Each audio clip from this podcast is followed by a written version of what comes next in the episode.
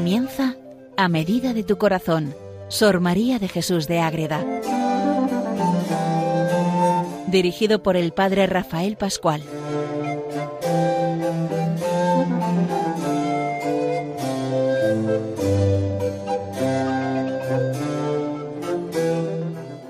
Comenzamos un nuevo programa dedicado a Sor María de Jesús de Ágreda para conocerla, para saber más de estas cosas, de cómo ella tiene esa vida espiritual, cómo vive su vida religiosa, cómo de verdad se entrega al Señor y sigue los pasos de la Madre Inmaculada. Sor María de Jesús de Ágreda es esa monja concepcionista franciscana del siglo XVII que tanto nos enseña a lo largo de estos programas para descubrir que lo importante es poner la mirada en Jesucristo y en su Madre, la Virgen Inmaculada. Les habla desde Calahorra el Padre Rafael Pascual, Carmelita Descalzo, y vamos a ir viendo cómo Sor María tiene también mucho que ver con Santa Teresa de Jesús y por eso vamos a dedicar ahora tres programas, empezamos con el primero, a hacer como un estudio comparativo entre Sor María de Jesús y Santa Teresa de Jesús, la gran santa carmelita descalza. En este primer programa vamos a ver sus vidas, que tienen mucho que ver, mucho, ya como vamos a ver. Y luego en el siguiente programa veremos también esa realidad también muy paralela de su experiencia espiritual, cómo viven ellas la, vida, la vida interior. Y luego al final, en el tercer programa, dedicaremos a ver esa doctrina tan preciosa que nos han dejado, que también tiene mucho que ver y mucho en común entre las dos. Pues muy bien, queridos oyentes de Radio María, vamos a comenzar con este programa dedicado a estas grandes mujeres, Ágreda y Ávila. Son lugares importantes porque ahí nacen dos grandes personajes, Son María de Jesús y Santa Teresa de Jesús.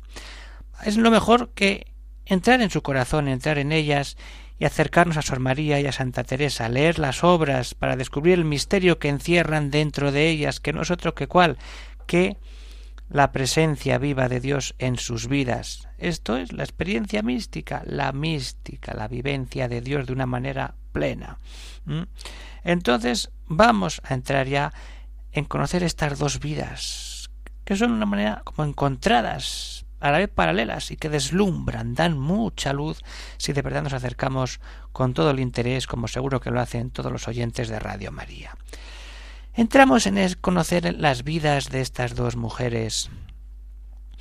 Vamos a ver, en primer momento, esa fecha, el lugar del nacimiento, ese ambiente familiar, qué padres, qué hermanos tienen estas dos grandes mujeres.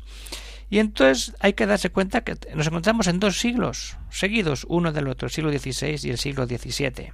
Pero es el siglo de oro, en fin, porque están unidos. El siglo de oro abarca estas dos realidades que arranca, pero es muy curioso porque arranca el siglo de oro con el nacimiento de Santa Teresa de Jesús, 1515, y el fin, el ocaso de esta época gloriosa de la España es con la muerte de Sor María de Jesús de Ágreda. Es eso, es decir, 1665 ya la cosa es muy distinta en España. Cuando una nace, empieza el apogeo. Llega a su plenitud cuando, cuando Santa Teresa está ahí y San María coge el relevo para mantener esa espiritualidad potentísima hasta que termina sus días en este mundo. El siglo de oro español, el siglo XVI y el siglo XVII, acoge la vida y la obra de estas dos grandes banderas señeras que hacen de esta época histórica la más gloriosa de España. Son dos siglos unidos por dos grandes mujeres, Santa Teresa de Jesús en el siglo XVI y Madre Ágreda en el siglo XVII. Cada una en su siglo es el eje sobre el que se puede leer y entender lo sucedido en esos años. De un modo u otro, se hacen presentes de manera destacada en la historia de sus lugares de origen en España y en todo el mundo. Hay que tener muy en cuenta esta realidad. Y basta con darse cuenta y resaltar que el año 2015 fue muy importante, porque todos recordaremos el gran centenario de Santa Teresa. Pero es que hay que unir también otro centenario, el de Sor María de Jesús. En el 2015 celebramos el 350 aniversario de la muerte de Sor María y el 500 aniversario del nacimiento de Santa Teresa de Jesús, Como hemos dicho antes, 1515-1665 tiene lugar la explosión, ese apogeo mística como no ha habido en la historia y no creo que lo vuelva a ver, esa experiencia de mística en todos autores, escuelas y todo lo que podamos estudiar, no ha habido un momento histórico espiritual como este en toda la humanidad. Entonces ya empezamos con esa unión. ¿Cómo en el 2015 se unen para celebrar centenario de nacimiento y de muerte.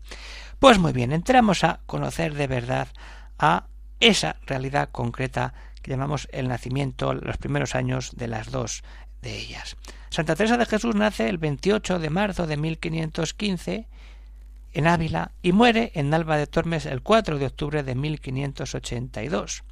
Su padre don Alonso de Cepeda, Viene de Toledo, es judaizante, mercader de telas, aficionado a lecturas espirituales, está casado dos veces con doña Catalina del Peso, que tiene dos hijos y queda viudo, y a los dos años se casa con doña Beatriz de Ahumada, que va a ser con la que tiene diez hijos y con la que va a dar vida a la Madre Teresa de Jesús.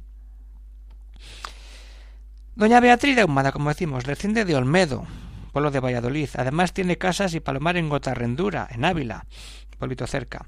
Es aficionada a la lectura de libros de caballería, enseña a sus hijos las devociones, el rosario, la limosna a los pobres, es frágil de salud, ha tenido muchos hijos, y la muerte de Beatriz le lanza a la pequeña Teresa a buscar esa maternidad en quien, en la Virgen María.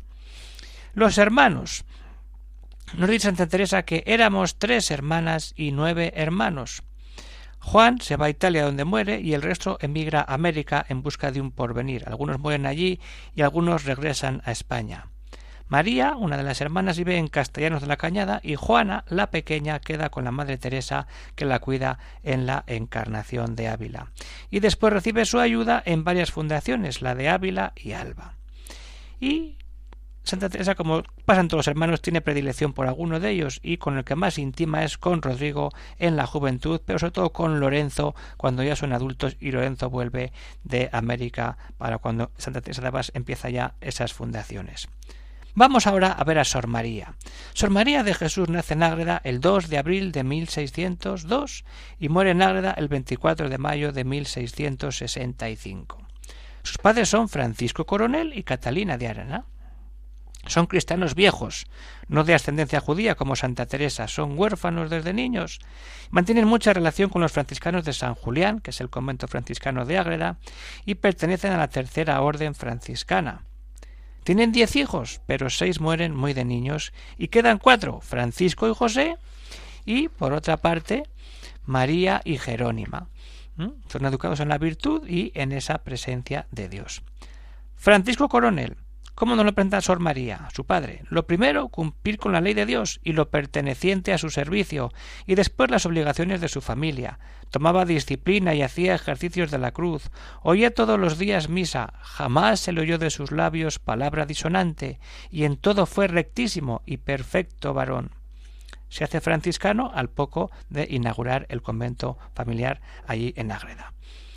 Catalina de Arana, la madre de Sor María, nos dice la venerable Madre Águeda, que era magnánima y de dilatado corazón, de ánimo grande y constante, juntó la solicitud de Marta y la contemplación de María, tenía ayunos, cilicios y disciplinas, sabía un poco leer y era inclinada a libros espirituales y a oír sermones. Era la centinela y la veladora de la gloria y el servicio de Dios en sus hijos y criados. En su oratorio pobre y devoto, a mí y a una hermana mía nos mandaba a retirar, a tener oración y a rezar oraciones y devociones. Lo mismo Santa Teresa y Madre Ágreda se crean con unos padres que les llevan de verdad a Dios y ahí aprenden luego a llevar a sus hijas espiritualmente también a Dios. Vamos a ver a los hermanos de Sor María. Francisco es el mayor de los cuatro hermanos y entra franciscano en Burgos y es el que va a buscar a las monjas fundadoras a Burgos, ya que ha estado por allí, y asiste a la toma de hábito de su madre y de sus hermanas. Es un estudioso y está preparado en teología y su hermana le consulta algunas cosas concretas. Esto es lo que conocemos de Francisco Coronel. Pues si seguimos avanzando, vamos a ver también una cosa concreta, que aspira a ser obispo.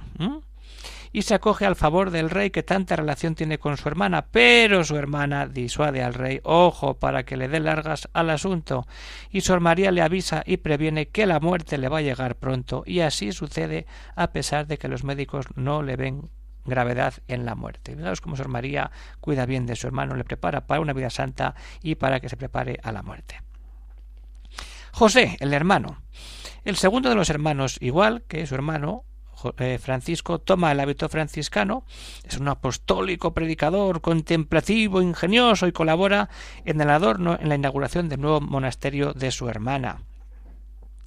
Trae la imagen de la Inmaculada de Gregorio Fernández, que está en la clausura de la Concepción de Ágreda, y, tras ocupar altos cargos en la orden, quiere retirarse a un convento de soledad y renuncia incluso a ir a Ágreda para ver a su hermana antes de morir. Le avisan que su hermana está y dice yo me he entregado al Señor y hago el sacrificio de no ver a mi hermana y rezo por ella. Y termina sus días en el convento de San Antonio del Salto, en, en Fresneda de la Sierra, en Burgos, donde allí en una soledad total, en un conventito pequeñísimo allí en medio del monte, se dedica sus últimos tiempos a entregarse a Dios en la oración. Y nos queda Jerónima, la hermana más pequeña, siempre en silencio y a la sombra de su hermana Sor María, claro, con ese foco que tiene su hermana, pues ella que va a hacerla poco. Pero bueno, ella hace cosas, toma el hábito con su madre y con su hermana y tiene que esperar a profesar por ser menor de edad.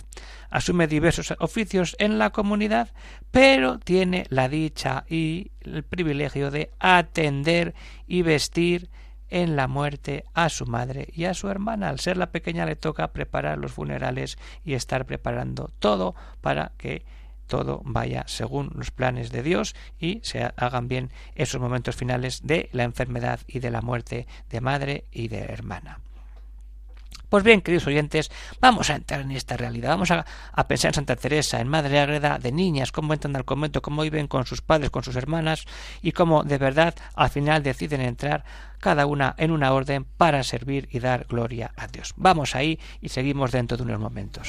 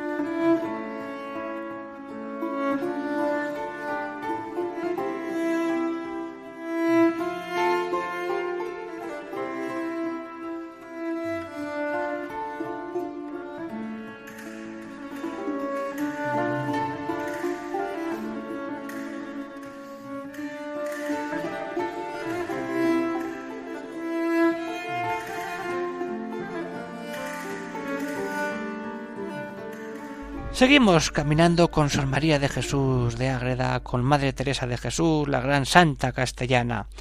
Entonces, tanto Madre Ágreda como Santa Teresa optan por una vida de entrega al Señor de forma radical y las dos tienen ese carisma fundacional pero en distinta manera como vamos a ver.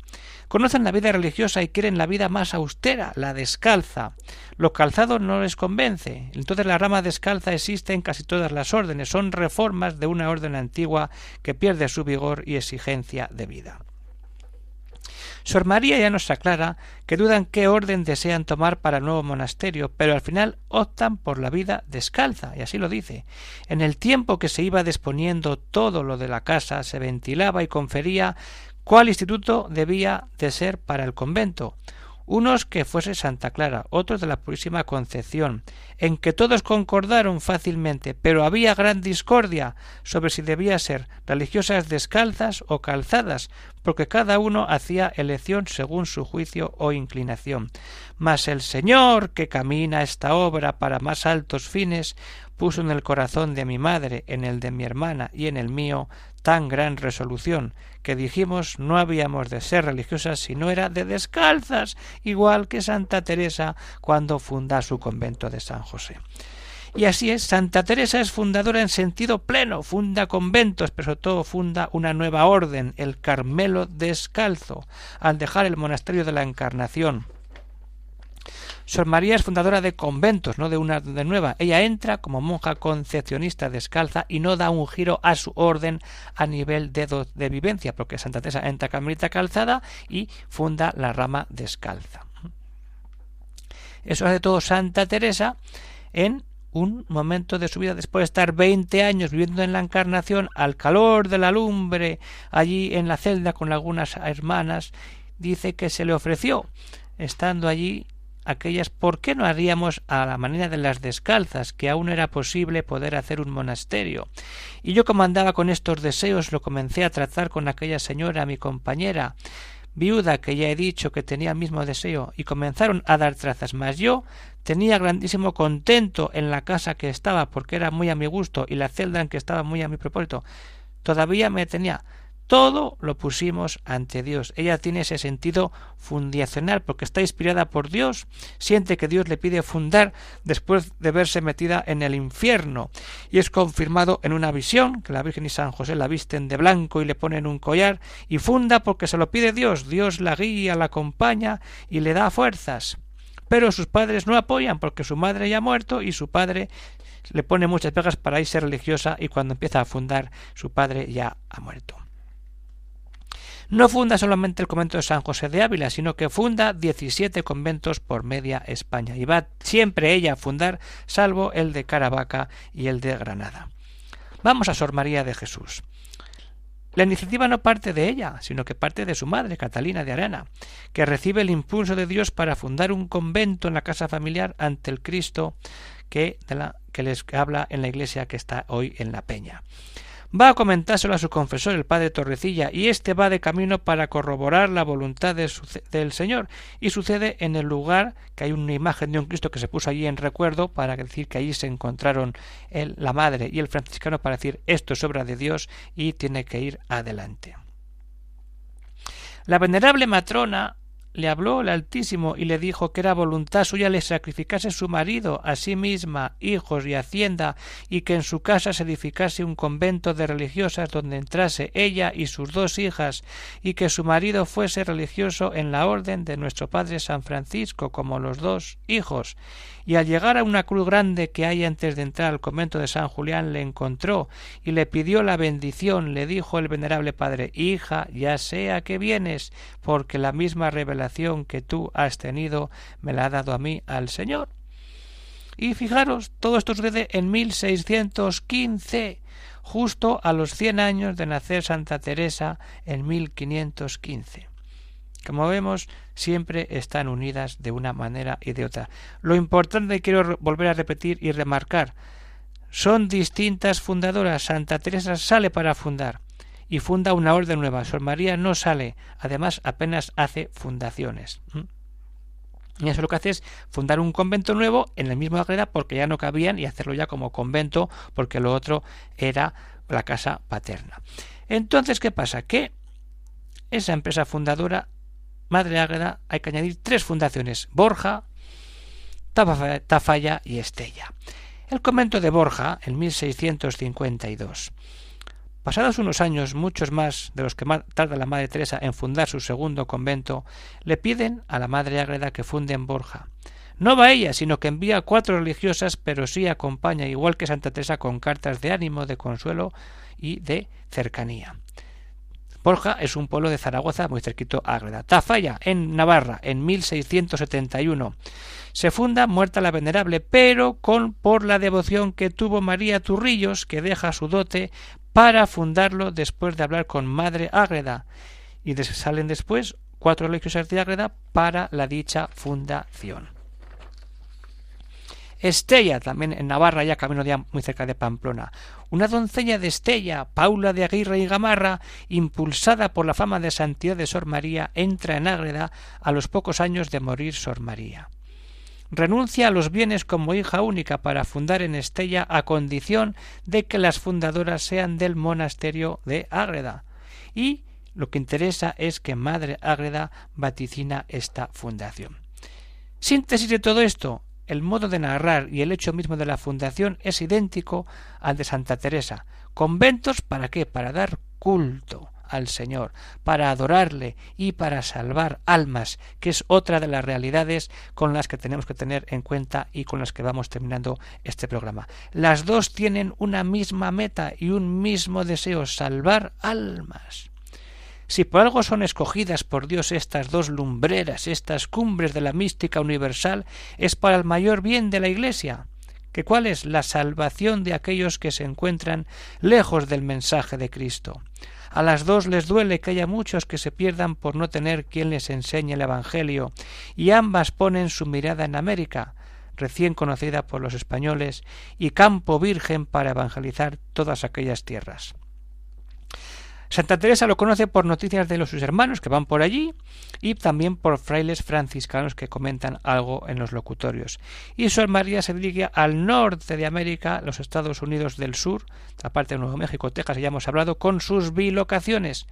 Pero no por eso dejan de ser misioneras en la vieja Castilla, como ya hemos visto en programas anteriores con Sor María, y no digamos con Santa Teresa cuando leemos toda su vida y escuchamos cómo ella, donde va fundando conventos, va dejando presencia siempre fuerte del mismo Señor Jesucristo. Y al final, pues todas lo que quieren es encontrarse con el Señor y que sea presencia de Dios y presencia viva lo que nos une en esa presencia de estas dos grandes mujeres, Santa Teresa de Jesús y Madre Ágreda Sor María de Jesús. Que nos quede claro esa unidad que tienen en la vida, en la familia, sentido de fundadoras y ese deseo de salvar almas. Y para entrar y conocer mejor esa vida familiar, íntima, de la infancia, vamos a terminar con un texto de Sor María que nos habla un poco de cómo sus padres la inculcan y la llevan a la vida de fe. Y así nos dice al inicio de su autobiografía. Mis padres me dieron el ser natural, criándome con cuidado y caridad espiritual, encaminándome por la virtud y religión, y al tiempo de los quince años, cuando había de tomar estado, dejaron el regalo y comodidad que tenían en el siglo, y fueron al de la religión para seguir a Cristo nuestro Señor, siendo de más de sesenta años. Ahí hay que tener cuidado y tener eso. Con esa edad negándose a sí mismos, tomando la cruz de la aspereza de la religión y sacrificando a su divina majestad cuanto tenían para hacer casa de adoración y culto divino donde sus hijas se dedicasen a esposas del divino Cordero. Esto es ser muchas veces Padre. Confieso a Dios eterno esta deuda.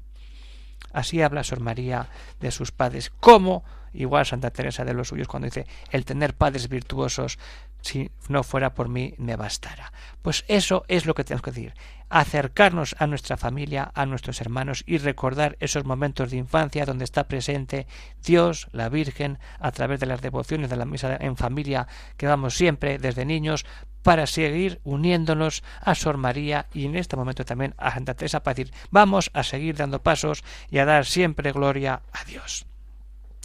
Pues muy bien, queridos oyentes de Radio María, se despide ya el padre Rafael Pascual, Carmelita Descalzo desde Calahorra, y ahí dejo un correo electrónico por si quieren escribir algún comentario, alguna duda, al, al siguiente correo electrónico, agreda. Pues muy bien, queridos oyentes de Radio María, se despiden y hasta que nos veamos otra vez en este programa, un saludo para todos y que Dios os bendiga.